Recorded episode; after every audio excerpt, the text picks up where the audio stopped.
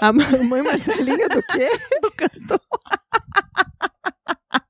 Eu nunca ouvi falar disso. Com histórias de homens, com histórias de homens. Oi, eu sou a Marcela Ponce de Leon. A mãe Marcela, pra quem não conhece ainda. eu sou a Sheili Calef e nós somos Vai juntinho. O baseado em fatos surreais. Com participação mais do que especial. Uma participação suculenta, uma participação assim extraordinária, uma participação ao contrário, gente. Ao contrário daquilo que você espera. Se apresentem, rapazes. Bom, eu sou o Caio César. Eu sou o Pedro de Figueiredo. Sou o Caio Correia. E eu sou o Theo. Nós somos do Memo. O que, que, é o Memo, gente? Que a gente falou num episódio do outro. Fala aí o que, que é o Memo pro pessoal saber. O propósito do Memo. O Memo é um negócio social que tem como propósito fazer o homem refletir sobre o seu modo de agir consigo, com o outro e com a sociedade de uma maneira geral. A nossa ideia é tentar promover a equidade de gênero através desse formato. A gente está hoje fazendo isso de três formas diferentes. Com a produção de conteúdo, como o nosso podcast, através dos nossos encontros, que são gratuitos, e oferecendo serviços também para o mundo corporativo. Que Vocês... lindo. Não tinha como não dar match, né? Não Baseado é? em fatos reais e mesmo. Vocês era um match perfeito. essa voz, gente? Olha essa voz, olha essa voz. Hoje a gente tá conhecendo os donos das vozes. Sim, sim, sim. Eles estão aqui para contar a sua história, porque aqui no Baseado em Fatos Reais você manda a sua história e a gente reconta essa história em primeira pessoa, como se fosse você, de maneira anônima. Exatamente. É só mandar a sua história pro bfsurreais@gmail.com. bfsurreais@gmail.com gmail.com. Como é que você pode mandar a sua história? Você pode mandar um texto, você pode mandar áudio, que a Marcela adora, inclusive. Você pode mandar desenhos, faz aquarela, vai no giz de cera. Vem, vem que vem, vem que vem. Maravilhoso. Vamos pro caso da semana? Baseado em fatos surreais. Histórias de mulheres como nós, compartilhadas com empatia intimidade e leveza, onde o assunto é a vida e o detalhe, o surreal.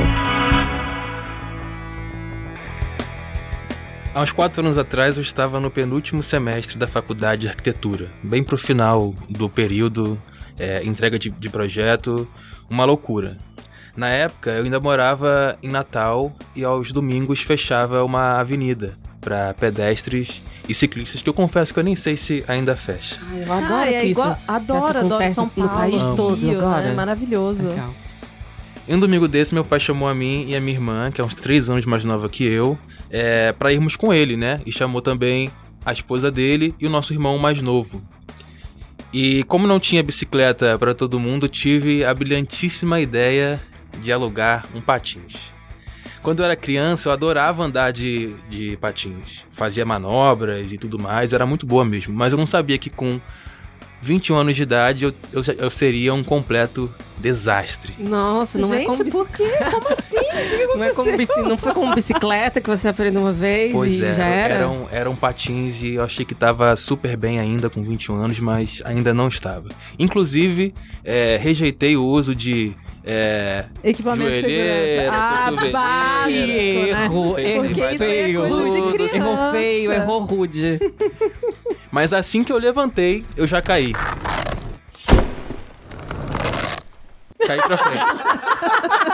que é pra tomar realidade pra tomar na cara. Uma realidade. E o pior é que com, conforme eu ia andando, eu sempre caía, caí umas três ou quatro vezes, mas não conseguia cair pra frente, sempre caía pra trás e acabava batendo com o meu cox e a minha bunda no chão. oh, meu Gente! Não, não, não. Como é que é? Exatamente. Você batia com o quê? Com cox.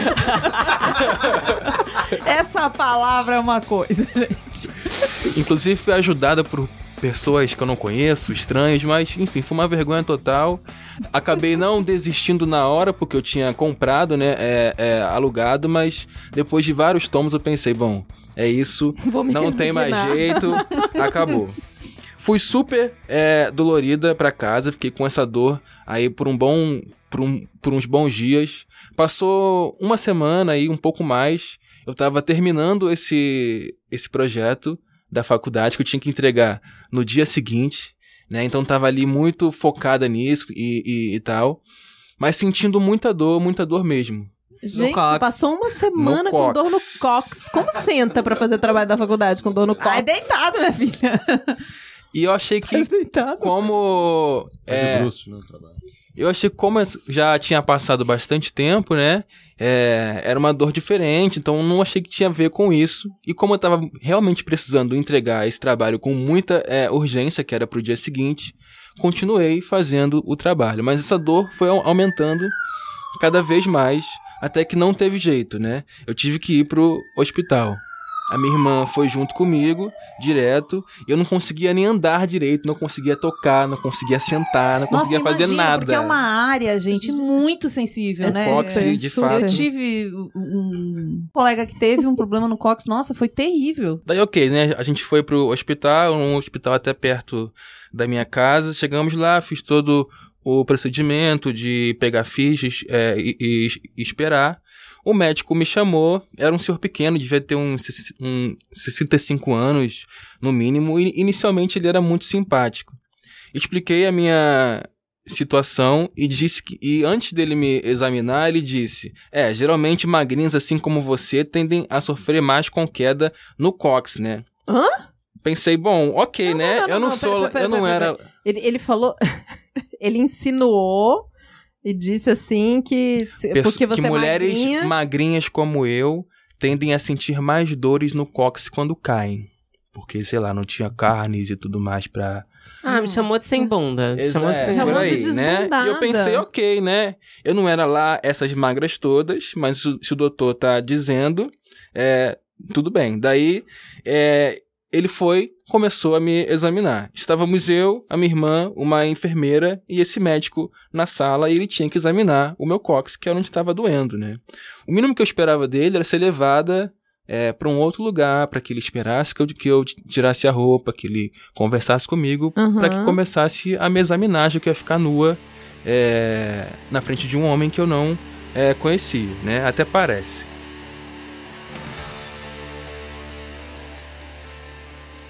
Me chamou pra perto, por trás da mesa mesmo, e pediu pra eu virar de costas e abaixar a minha saia.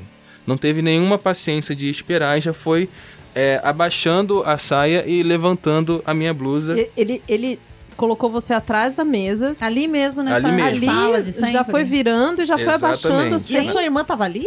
a, a, a minha irmã e é, a uma enfermeira e o médico e eu. Éramos nós quatro, né? E dizendo, não precisa se, se preocupar, eu tô com luva e não vou chegar nem perto, tá? É aqui só. Eita. Continuei lá paradinha, E ele super que tirou a sua... Não, é porque eu, eu- porque eu, eu-. Desculpa, eu tô imaginando essa cena. Peraí. Ele que tirou a sua... sua... Nunca vi isso na minha vida, gente. Um médico Exatamente. tirar a roupa assim da que eu, paciente. que eu virei de costas, ele levantou a minha blusa e abaixou a saia, era uma saia de elástico, e disse que eu não, que eu não precisava me preocupar, que ele tava de luva e encostar só Uhum. no meu cox. Eu continuei lá parada, super constrangida, mas seguindo firme e me fingindo de forte. Daí ele mexeu o dedão no meu cox, examinou, examinou e disse: Ah, não quebrou não, tá só fraturadinho. E não bastando tudo isso, esse senhor Só deu- fraturadinho. Não bastando tudo isso, esse senhor deu um tapinha na minha bunda e falou: Até que não é tão magrinha, não. Ah, e, e aí, e aí vocês não falaram nada, assim, tipo, vocês estavam saindo do hospital e não falaram nada entre vocês, assim, tipo, rolou o negócio, mas nada foi dito. Exato, eu fiquei tão. Achei tão esquisito aquela, aquela é, situação que eu não tive nem coragem e pra, pra dizer nada, assim. Ficou eu, a minha irmã Mas e a eu enfermeira imagino, nos porque a entreolhando. pessoa é autoridade ali, né? Mas soltar uma dessa, não dá um tapa, Sem socorro. contar que a gente nunca vai esperar que isso aconteça com a gente, né? Então. E tu vai esperar de um profissional de saúde, né? Exatamente. Claro, Que- se você confia, né? Se Isso. confia. Sim. O cara tá ali pra cuidar de você, né? Não pra abusar de você, né? Qualquer coisa assim. Isso é real. Então ficou não só eu, como todas nós ali, é, sem saber o que dizer na hora, super é, constrangidas. Eu passei um mês à base de remédios levando a almofadinha para literalmente todos os, os lugares por causa da dor é, que eu senti. E só percebi essa, essa a, a gravidade depois de um tempo quando estava contando para outras amigas, né? E durante o relato, inclusive, até defendi o cara, dizendo tipo, ah, mas ele era tiozão, foi só uma uma uma piadinha, sabe? Acho que ele não fez por mal. Você defendeu o cara ainda? Exatamente, acho que não, não tinha caído a ficha, sabe? E só depois de várias conversas com outras amigas que eu fui me dar conta do quanto ele tinha sido escroto, assim, quanto ele tinha abusado de mim é, naquele, naquele momento. Então, e o quanto a minha reação era uma reação que outras mulheres também tiveram de se, de se calar, de terem vergonha, de, de, não, e de não fazer nada. Mas para mim também ficou um, um, sentimento de que se isso acontecesse hoje, eu não ia, não ia de, deixar passar, eu ia conseguir agir de uma outra maneira, de filmar, de fazer um escândalo, sei lá, ou não deixar ele encostar em mim porque foi uma uma história que me marcou e que na hora eu não consegui não só externar, mas não consegui de fato entender é, a violência, a violência que, que, que, que aquilo tinha, tinha sido. Então, enfim, é isso.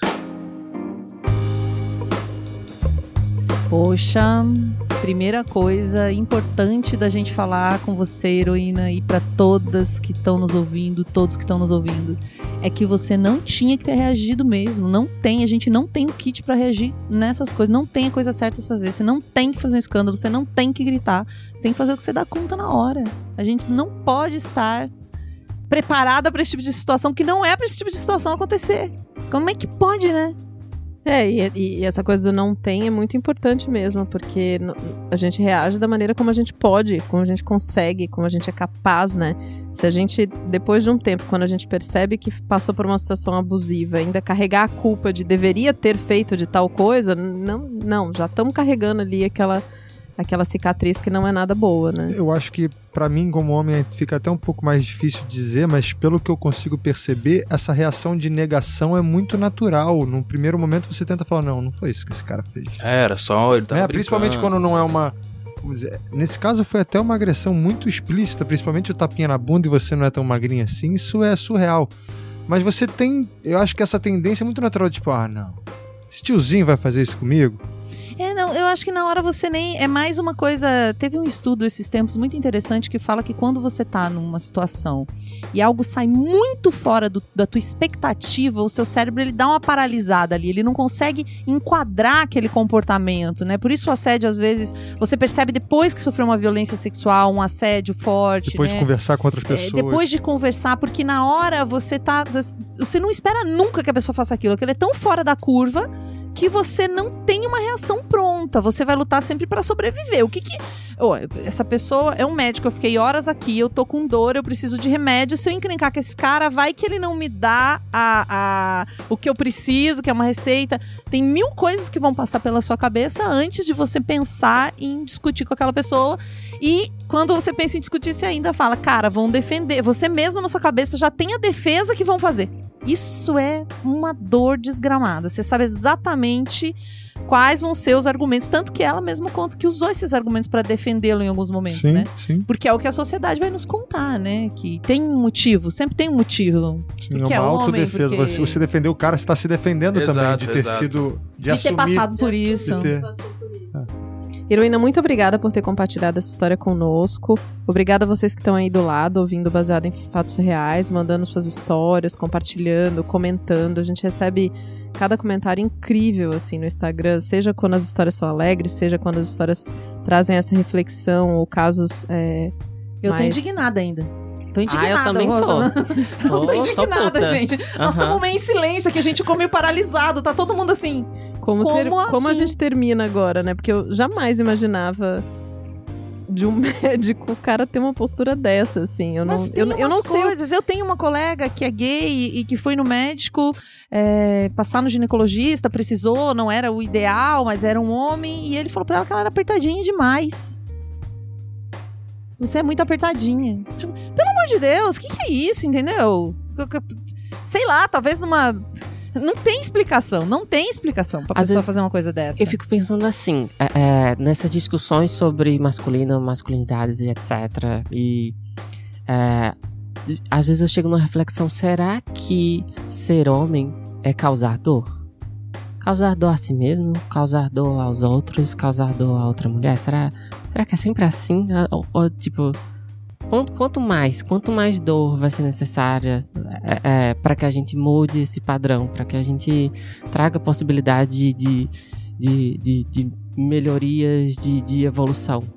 Porque o que eu mais ouço quando se trata de, de, de espaços, de situações como essa, é mais uma vez o homem fazendo merda o homem falando algo escroto, o homem praticando violência. Não é à toa que ele é o protagonista da violência de gênero, né? da, da violência contra si mesmo e contra qualquer outra pessoa.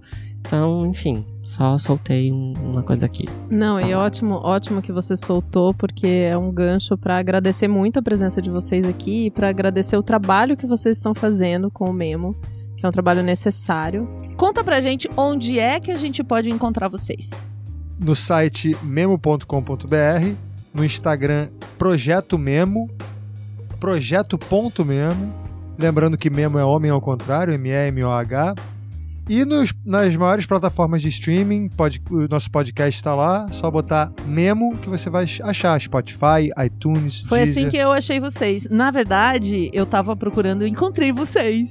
Fui eu que encontrei vocês. Que chique. E eu tava Muito procurando obrigado. coisas sobre futuro. Nada que ver. Eu tava fazendo uma pesquisa de inovação e futuro e eu vi a capa. Aquela que tem um. um- Uma máscara Aquela imagem que é uma né? máscara espelhada. E vi aquele nome, parecia uma coisa meio high-tech. Eu falei, ai, deve ser de tecnologia isso aqui. Vou dar uma olhada." Juro, foi assim. Aí começa um negócio tipo. Fala galera, Aí eu São peguei Pedro falei, Figueiredo. gente, olha só. E aí eu peguei e mandei pra Mar. Falei, olha isso aqui, que interessante, tem tudo a ver. E aí começamos a acompanhar vocês. Que maneiro, obrigado. Bom, já agradecemos nossa heroína, agradecemos vocês. Queremos agradecer também os nossos apoiadores maravilhosos. Se você ainda não nos apoia e quiser apoiar e ficar mais pertinho da gente, apoia.se barra BF Surreais para chegarmos a mais radinhos todos os meses. E até o próximo caso surreal. Tchau, tchau, tchau, tchau, tchau, tchau, tchau.